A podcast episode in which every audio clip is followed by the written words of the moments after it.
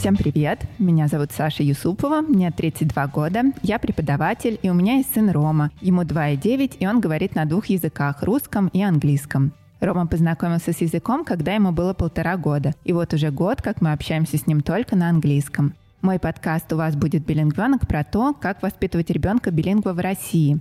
Здесь мы делимся своим опытом, учимся друг у друга, а также слушаем экспертов. Гости первого сезона – родители двуязычных детей. Они поделятся своими историями, успехами, переживаниями, а также лайфхаками, как вырастить билингвального ребенка в русскоязычной среде. Новые эпизоды подкаста будут выходить два раза в месяц, каждый вторник. Подписывайтесь на подкаст, чтобы не пропустить новые выпуски, и рассказывайте о нем своим друзьям.